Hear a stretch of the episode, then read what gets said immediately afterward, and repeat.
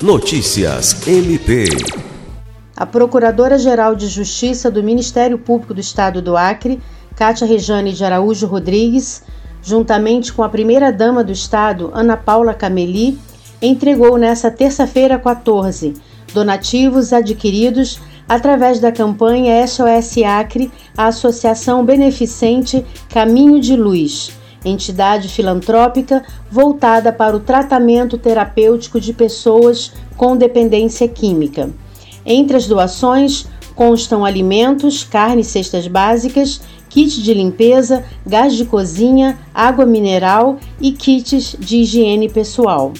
No local, a chefe do MP Acreano e a primeira-dama foram recebidas pelo coordenador geral e fundador da Caminho de Luz, José Muniz, bem como pela integrante da equipe de coordenação, Leoni Pitão, além de colaboradores, voluntários e internos da associação. Lucimar Gomes, para a Agência de Notícias do Ministério Público do Estado do Acre.